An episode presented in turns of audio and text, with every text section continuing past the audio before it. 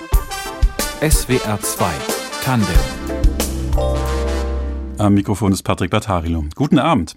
Morgen ist der Tag der deutschen Einheit. In SWR 2 Tandem sprechen wir heute mit einer Frau, die in Ostberlin aufgewachsen ist und die dort die Wende als Jugendliche miterlebt hat. Sie ist Grafikdesignerin und sie hat einen Comic über diese bewegte Zeit gemacht, eine sogenannte Graphic Novel, also einen thematisch und künstlerisch anspruchsvollen Comicroman. Hallo und herzlich willkommen, Sandra Rumler. Hallo. Frau Rummler, Ihr, Ihr Comicroman, der ist im September, ähm, der ist letzten Monat als Buch erschienen. Genau. Der Mauerfall und die Wiedervereinigung, das liegt ja jetzt über 30 Jahre zurück. Äh, als Sie sich daran gemacht haben, von dieser Zeit nochmal zu erzählen in Ihrem Comic, was für Gefühle sind denn da so vielleicht auch nochmal in Ihnen hochgekommen? In einem Interview, das ich gelesen habe, da haben Sie sogar von Trauerarbeit gesprochen. Ja, tatsächlich. Also es sind sehr viele verschiedene Gefühle auch hochgekommen. Damals ist das ja alles sehr, sehr schnell auch passiert und man musste einfach, sage ich mal, seinem Leben hinterherhecheln und konnte wenig zurückblicken und vielleicht auch nochmal nachfühlen und sich anschauen, was alles passiert ist. Und von Trauerarbeit habe ich gesprochen in dem Sinne, weil mir einfach klar geworden ist, dass ich halt schon mein Land, meine Heimat verloren habe und das habe ich mir auch lange nicht zugestanden, diesen Verlust zu spüren, ähm, weil natürlich auch immer Unrechtsstaat und Diktatur etc. Aber trotz alledem war es halt trotzdem auch mein Land und meine Heimat. Das steht halt daneben. So. SWR 2 Tandem. Bei uns ist Sandra Rummler. Sie hat die Zeit der Wende und der Wiedervereinigung als Jugendliche in Ostberlin erlebt. Und sie hat über diese Zeit einen Comic gemacht, eine künstlerisch gestaltete Graphic Novel mit dem Titel Seid befreit.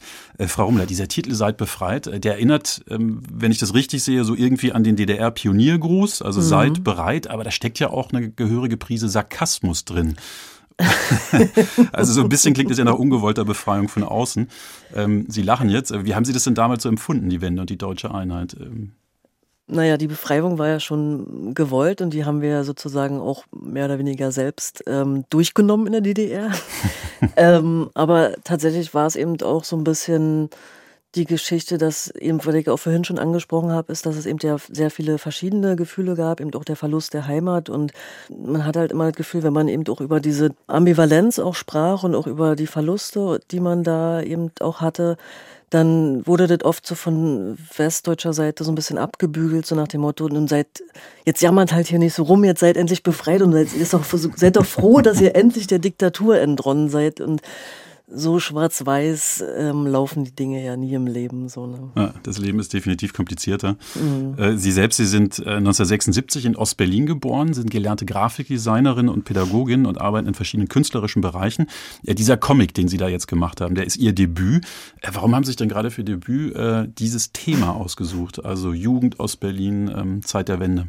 Eigentlich hat sich das Thema mich ausgesucht. das ist doch gut, oder? Ja. ja.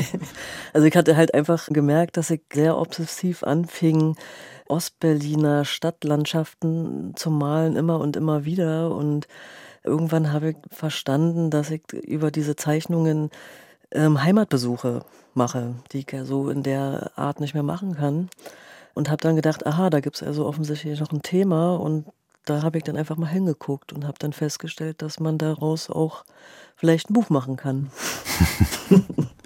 Äh, wie, wie kann man sich das denn vorstellen? Also Sie sitzen dann einfach da äh, nachts oder tagsüber und fangen an so ein bisschen so, so ähm, dann steigen so Bilder in Ihnen auf und Sie zeichnen einfach mal. Und in diesem Fall waren es die Bilder von Ostberlin. Ja, ich habe mir dann auch alte Bücher gekauft, wo halt so Stadtlandschaften drin waren und habe die dann auch abgezeichnet. Also das sind nicht jetzt Sachen, die jetzt alle komplett aus meiner Fantasie kamen und habe die dann aber eben auch nochmal verändert, stimmungsmäßig, so wie ich das damals erlebt habe. Also ich habe die nicht einfach nur abgezeichnet, sondern da auch noch meine eigene erlebte Stimmung oder Note reingebracht, irgendwie ein Fenster, was dann nur so leuchtet, alleine auf so einem ganz dunklen Hinterhof und solche Geschichten. Und Genau. Also es sind ganz tolle Stadtlandschaften, die da entstehen. Das also hat mich sehr beeindruckt äh, in dem Comic. Sie müssen Danke. Häuser lieben, Gebäude lieben. Die sind wirklich künstlerisch gestaltet, ganz genau gezeichnet, ähm, aquarellhaft verwaschen, mal ganz präzis. Vor allem, äh, wenn es um, um das Ostberlin der DDR geht, dann sind die sehr grau und braun. Äh, mal sind diese Stadtlandschaften aber auch sehr leuchtend bunt. Zum Beispiel ist das mhm. das Westberlin, das die Protagonistin dann nach der, nach der Wende entdeckt. Äh, viele denken bei Comics ja an so schnell hingeworfene Bilder. Wie ist das denn bei Ihnen? Wie lange brauchen Sie, um so eine, ein Bild von einem Straßenzug zum Beispiel in Ostberlin zu zeichnen? Mm, ja, es nimmt dann schon einige Zeit in Anspruch. Ich kann das jetzt nicht so, ähm, so komplett immer auf so eine Stundenanzahl runterbrechen, aber ich würde mal sagen, so etwa zwei Tage brauche ich dann schon, also je nachdem, wie detailliert das natürlich ist so und wie schnell oder wie ähm, intensiv ich daran arbeite. Aber dauert schon auf jeden Fall. Ja, es dauert. Ähm, was dabei entsteht, ähm, darüber sprechen wir jetzt. Also was für einen Inhalt Sie dann ähm, in Ihrem mm. Comic eigentlich erzählen. Es geht um ein junges Mädchen, äh, die heißt Mo. Mm. Mo wächst in Ostberlin auf, direkt an der Mauer. Mo's äh, Eltern arbeiten für den Staat, äh, die Mutter zum Beispiel beim Ministerium für Kultur. Und Mo selbst, die hat erstmal immer gute Noten, dann beginnt sie aber die Schule zu schwänzen und sie beginnt sich Fragen zu stellen und dann bricht die Wende über Mo herein und sie entdeckt das ganze Berlin neu und dabei auch sich selbst. Äh, diese Hauptfigur Mo, die ist Ihnen ja in Filmen ähnlich. Äh, sie mhm. sind zum Beispiel auch in der Mauer aufgewachsen zu einer ähnlichen mhm. Zeit und Mo beginnt ja auch irgendwann zu zeichnen. Äh, wie nah dran ist denn Mo's Geschichte in Ihrem eigenen Leben? Also es gibt tatsächlich schon einige Geschichten, die sind mir so ähnlich auch passiert, ähm, aber es gibt auch einige Sachen, die sind mir überhaupt nicht so passiert. Aber tatsächlich habe ich zu allen Geschichten in diesem Buch in irgendeiner Art und Weise einen Bezug. So, also ist schon sehr viel auch aus meinem eigenen Leben da drin, ja. Ja, also dieses aus dem eigenen Leben schöpfen macht es ja irgendwie einfacher, ne? weil man hat das Material, das kennt man ja, man hat es ja schließlich selber erlebt. Aber andererseits, das stelle ich mir so vor, ist es auch schwierig, weil man sich ja immer überlegen muss, was will ich eigentlich verraten über mich und was will ich eben nicht verraten. Ähm, wie sind Sie ja. damit umgegangen? Genau, also natürlich ist jetzt, äh, ich bin ja nun keine berühmte Person und eine Autobiografie macht ja deswegen auch von mir keinen Sinn. Also es muss natürlich schon immer irgendwie einen Bezug auch zur zum geschichtlichen Kontext herstellen so irgendwie und habe natürlich schon eben Teile meiner eigenen Geschichte, eben aber auch Erfundenes, eben auch einfach genutzt, um in diese Geschichte reinzukommen und eben auch diese ganze außen stattfindende Politik und die Umbrüche sozusagen über so eine Person eben miterleben zu können, die da eben mittendrin ist. So dass ich da auch teilweise meine eigenen Geschichten mit reingebaut habe oder Teile zumindestens davon, ja, klar, das Material ist halt einfach darum, man kann sicherlich auch immer am besten darüber sprechen, was man selbst erlebt hat.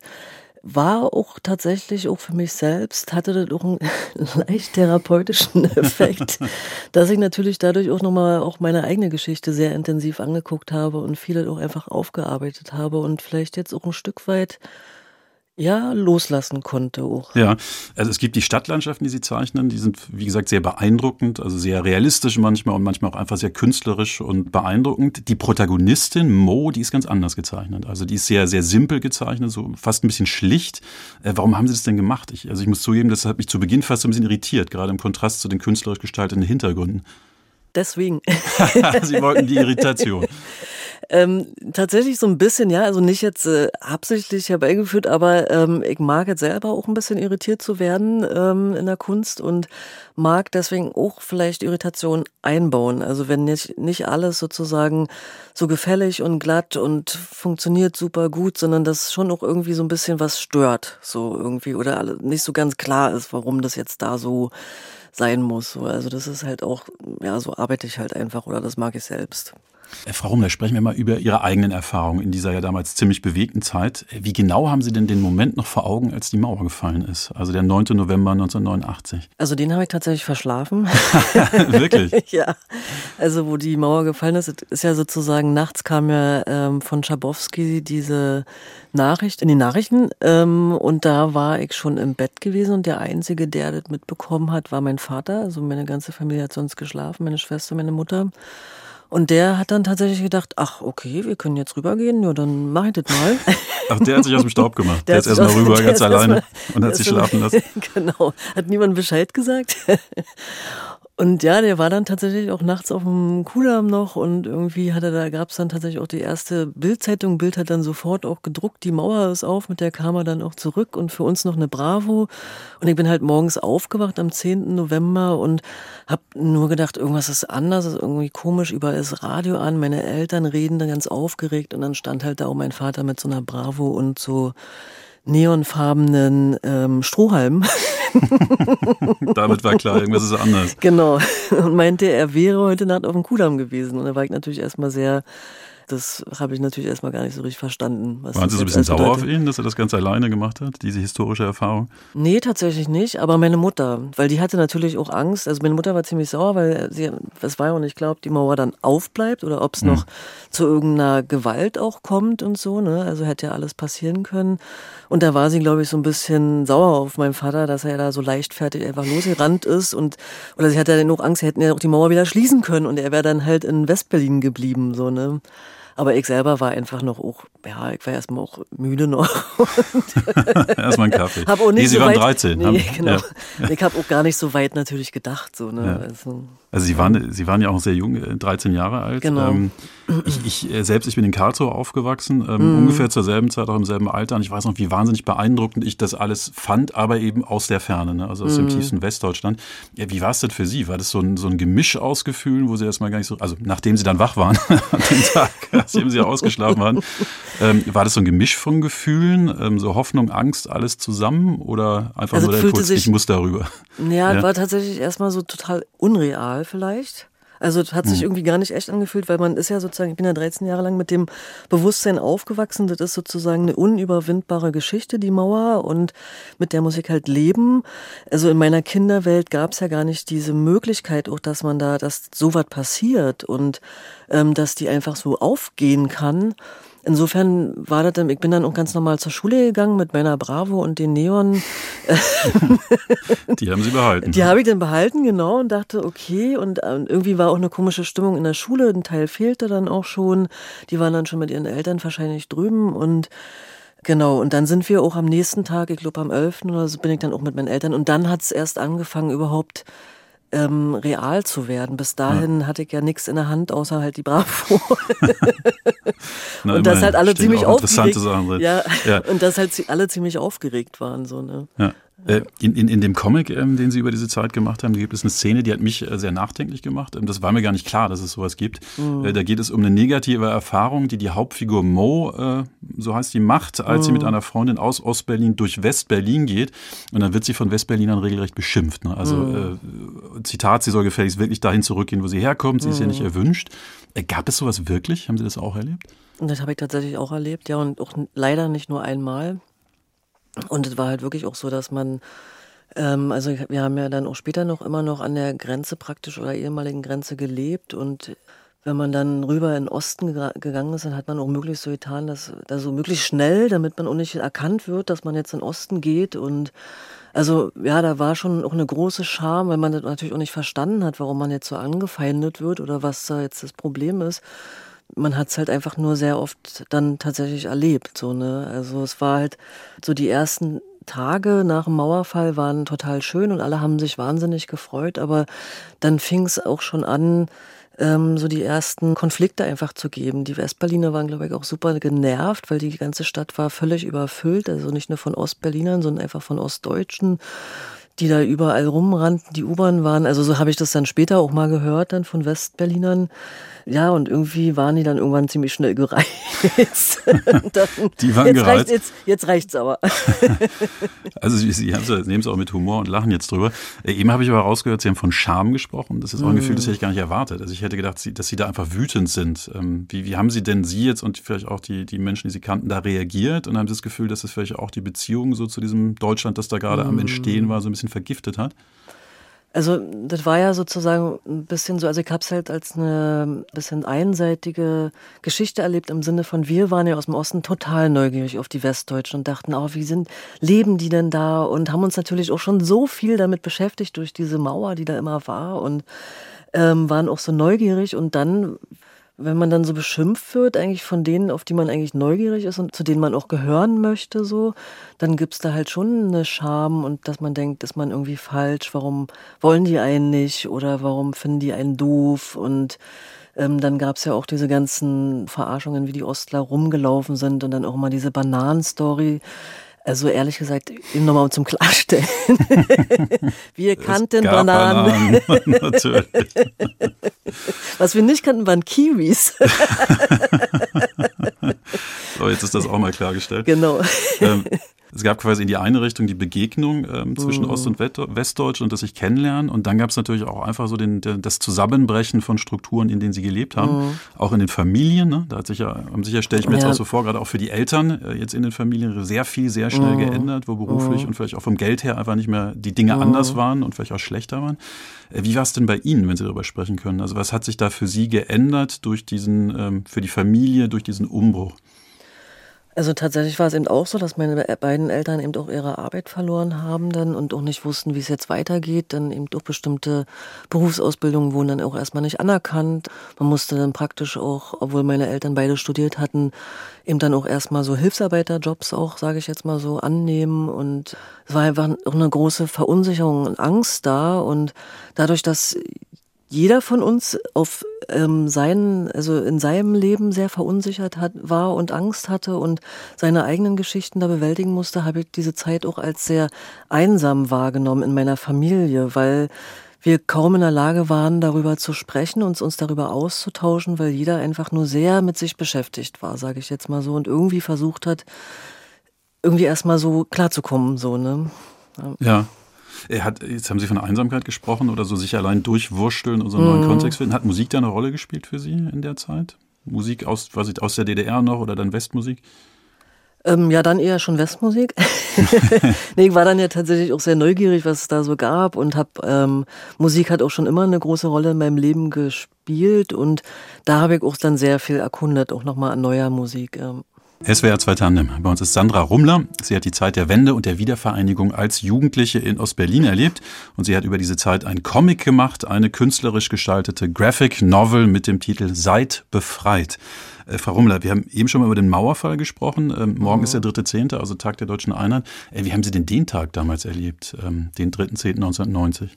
Also daran kann ich mich tatsächlich nicht mehr so richtig gut erinnern an, den, an diesen Tag. Also für mich ist der 9. November oder eben der Tag danach. Ähm, ja, den 9. haben Sie ja, verschlafen. Genau. haben wir drüber gesprochen. genau. Aber der ist tatsächlich für mich bedeutsamer so. Ja. Also der war, ja genau, und diese Wiedervereinigung, also da war ja dann auch schon viel los, da war jeder eben so mit sich beschäftigt und da gab es viele auch ja auch negative Gefühle, sage ich mal, die da schon zu der Zeit da waren. Und ähm, dadurch würde ich das jetzt zum Beispiel nicht so unbedingt feiern, diesen Tag, sondern eher den 9. November, der wirklich einfach also der zehnte halt. bei mir das wäre ihr privater genau, nationaler Feiertag genau. am 10. Aber da war es halt einfach nur einfach toll, was da passiert ist, so, ne? Ohne Wenn und Aber. So. Ja, ähm. da, danach wurde es manchmal auch komplizierter, ähm, genau. ähm, auch zwischen Ost und West, darüber sprechen wir mhm. später auch nochmal. Äh, bleiben wir noch so ein bisschen bei Ihnen. Äh, Sie sind äh, gelernte Grafikdesignerin und Pädagogin, Sie arbeiten mhm. in verschiedenen künstlerischen Bereichen, Sie zeichnen, Sie machen Street Art und Sie machen Comics. Äh, wann haben Sie denn begonnen, sich für Comics zu interessieren? Erinnern Sie sich an den ersten Comic, den Sie in der Hand gehalten haben? Also ich habe schon sehr früh, es gab ja auch in der DDR Comics, nicht sehr, sehr viele. Also das bekannteste war das Mosaik und dann gab es noch so kleine Kindercomics. Also mein Vater hat die zum Beispiel gesammelt, die Mosaiks. Insofern hatte ich eine gute Quelle. die gab es ja auch schon seit 1900, ich will jetzt nicht lügen, aber 51 oder so und dann monatlich. Also insofern konnte ich da natürlich viel nachlesen und ähm, Ganz kurz, was waren diese Mosaiks für Comics? Einfach mal für, für das ähm, gesamte Publikum. Die hießen erst die Abra, nee, erst hießen die, die Digidax und dann die Abrafaxe. Das waren so drei Jungs, sage ich jetzt mal so, die immer in der Welt so rumgereist sind. Interessanterweise war das das Comic in der DDR. das war für die ähm, Leserschaft gar nicht genau, so einfach, genau. das real nachzuvollziehen. Und haben ja. da sozusagen einfach Sachen erlebt in Ägypten und in verschiedenen ähm, Teilen der Welt und da eben so ein bisschen bisschen geschichtlich dann auch eben ein bisschen was transportiert, aber es ging halt immer um deren Abenteuer. So.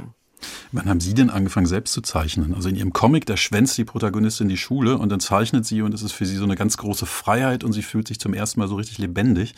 Ähm, wie war das bei Ihnen? So ähnlich? Ähm, also gezeichnet habe ich tatsächlich schon, also soweit ich mich zurückerinnern kann. Also ich habe jetzt äh, keinen jetzt, dass ich sage, ich habe jetzt in dem und dem Alter angefangen, also ich meine, alle Kinder zeichnen ja in der, in der Regel so und ich habe dann einfach eben nicht aufgehört. Sehr schön Eher gesagt. so. Aber nicht alle am Talent. Also ich in ja. meine eigenen Zeichenversuche zurückblicke. Also gut, dass Sie nicht aufgehört haben. Ähm, Sie haben allerdings mit, den, mit dem echten Comic jetzt, dieser, also das ist dieser mhm. Comic, der ist Ihr Debüt. Äh, Sie sind jetzt ähm, Mitte 40, ist also doch relativ ein spätes Debüt. Ähm, wie kam das denn, dass Sie jetzt erst, erst jetzt sich gesagt haben, ich möchte auch mal einen Comic machen?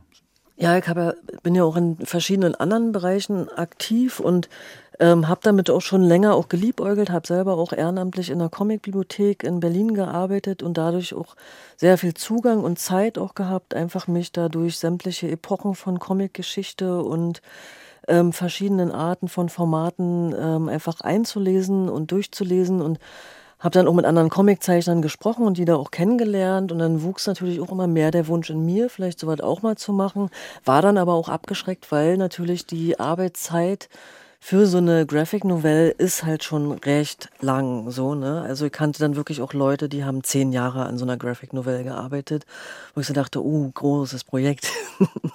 ja, und dann gab's aber dann die Situation Corona tatsächlich, wo ich dann nochmal dachte, oh, jetzt habe ich, da habe ich einfach gemerkt, oh, das würde ich doch einfach sehr gerne machen. Ich kann zeichnen, aber schreiben weiß ich nicht so genau. Und habe dann in der Zeit auch nochmal einen Online-Schreibkurs gemacht bei einer Schriftstellerin, die ich selber sehr schätze, Karin Susan Fessel. Und ähm, die hat mich da wirklich dann auch ermutigt und meinte, ja, komm und so, da kannst du was draus machen, kannst du schon ähm, mit schreiben. Und dann habe ich es mir tatsächlich einfach zugetraut und habe dann angefangen. Ja. Äh, wenn man ähm, auf ihrer Website so ein bisschen stöbert, äh, da haben sie ganz viele schöne Sachen, also ähm, aus dem Comic, aber da sind auch Bilder dabei, die sie gezeichnet haben. Und ganz viele von denen sind ähm, von Städten, also mhm. Bangkok, äh, Detroit, Städte aus Osteuropa. Und auf ihren Bildern, da erstrahlen diese Städte so regelrecht, ne, in leuchtenden Farben, die tanzen fast. Was fasziniert sie denn eigentlich so an Städten? Vielleicht ja gar nicht mal unbedingt so direkt Städte, sondern tatsächlich so Städte, die eben auch ein bisschen was Ruinöses, sage ich jetzt mal. Bangkok oder, ruinös.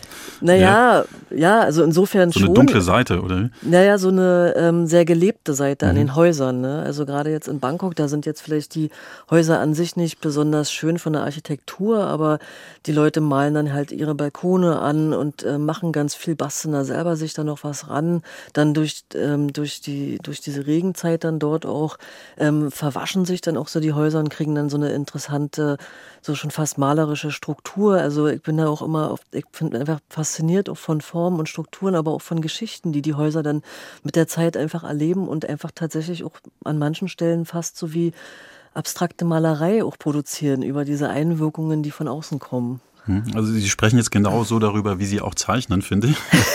ähm, und diese Faszination jetzt für das Abblättern und das, das Verwittern von, von Gebäuden, das ist ja auch in dem Comic drin. Ne? Also kommt das mhm. auch aus Ihrer, vielleicht auch aus der Jugend in Ostberlin, also das, wo Sie ja auch zwischen Gebäuden aufgewachsen sind, die Geschichte gezeigt haben immer, ne? wo nie so noch die, die Sanierungsschicht obendrauf war, die alles so ein bisschen ähm, vereinheitlicht. Sicherlich, also ich weiß jetzt nicht, wie das jetzt in anderen Ostberlinern geht, ob die da auch eine Faszination alle haben oder ob das dann oder in die andere Richtung. Genau, wollen, ne? oder so. Aber tatsächlich, ja, vielleicht war das schon, also ich habe auch, bin selber auch in einem Haus groß geworden, wo man eben auch noch, ähm, was halt vor dem Krieg ähm, auch ein Laden gewesen ist und man sah halt noch die alte Schrift von dem Laden, der da dran, wo das dran stand. Man sah die Einschusslöcher aus dem Krieg. Also da hat natürlich auch viel, auch schlimme Geschichte war an diesem Haus einfach lesbar so und das, ja, dadurch werden, kriegen so Häuser vielleicht aber auch irgendwie Seelen, die wirklich, wenn man sich die genauer anguckt, die wirklich auch Geschichten erzählen können, so, ne? Wenn, ja. wenn Sie heute in Ostberlin durch die Straßen gehen, wie viel von Ihrem Kindheits-Ostberlin ist denn da noch? Nicht mehr sehr viel. also manchmal gibt es tatsächlich noch ein Haus, was man dann entdeckt, was noch nicht renoviert worden ist, aber das ist sehr, sehr wenig geworden. Ja. Es gibt ja dieses äh, Klischee von den Schwaben, die dann irgendwann in den 1990er Jahren den Prenzlauer Berg überrannt haben. Äh, ich selbst, ich stamme ja aus Karlsruhe, ich bin also kein Schwabe, sondern ein Badener. Ich bin aber auch 1996 nach Berlin gezogen zum Studium und ja, meine erste Wohnung war dann auch im Prenzlauer Berg. Äh, wie haben Sie das denn damals empfunden? War das sehr gewöhnungsbedürftig, so dieser Zuzug aus dem Westen, der Wegzug der Alteingesessenen? Also tatsächlich waren meine ersten Westdeutschen, die ich kennengelernt habe, die auch direkt bei uns um die Ecke eingezogen sind, wie auch im Buch schon dargestellt. Das ist also ähm, real passiert. Stuttgarter.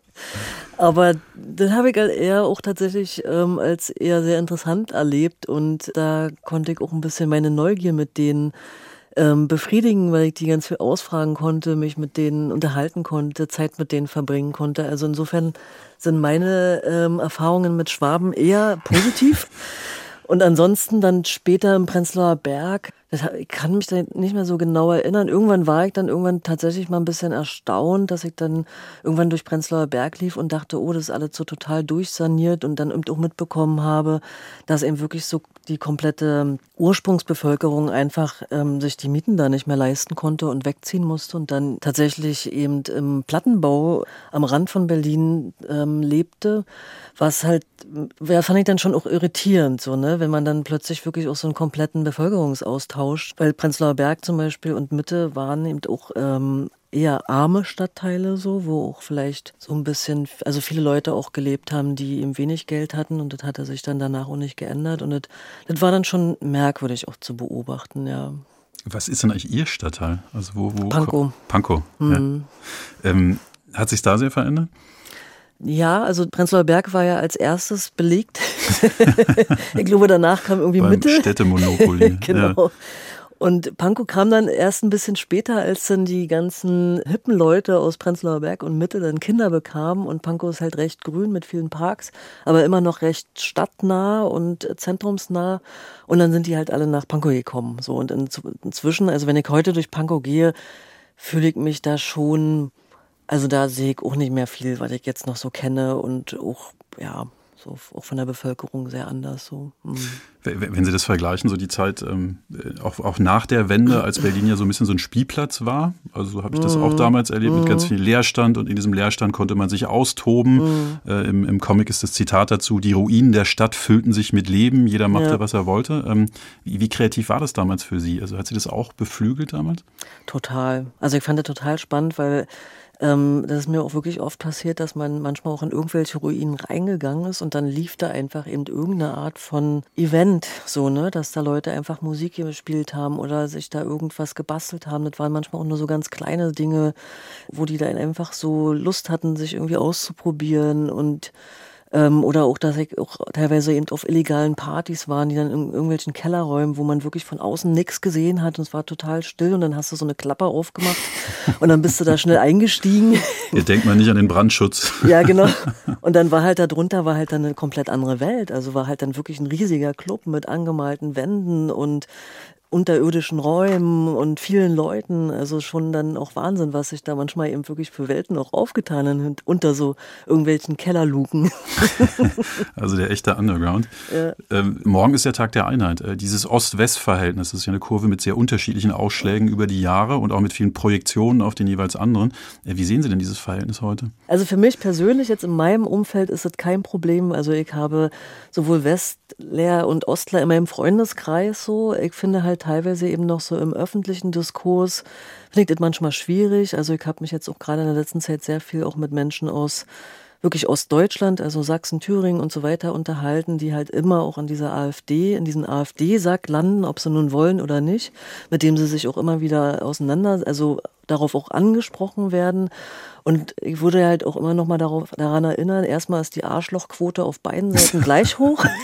Die ist global gleich hoch, ne? Genau, global. Die nette Leute-Quote genau. aber auch. genau. Vielleicht einfach ein bisschen erstmal zuhören, bevor man sozusagen seine Klischees auspackt oder seine Vorurteile so, ne? Und 16 Millionen Ostdeutsche sind einfach 16 Millionen unterschiedliche Menschen und das bitte immer nicht vergessen. das ist so ein schönes Schlusswort. Sandra Rumler, Ihnen alles Gute. Schön, dass Sie da Danke waren. Danke Ihnen auch. Das war SWR 2 Tandem. Die Redaktion hatte Fabian Elsässer, in der Technik Andreas Völzling und mein Name ist Patrick Battarilo.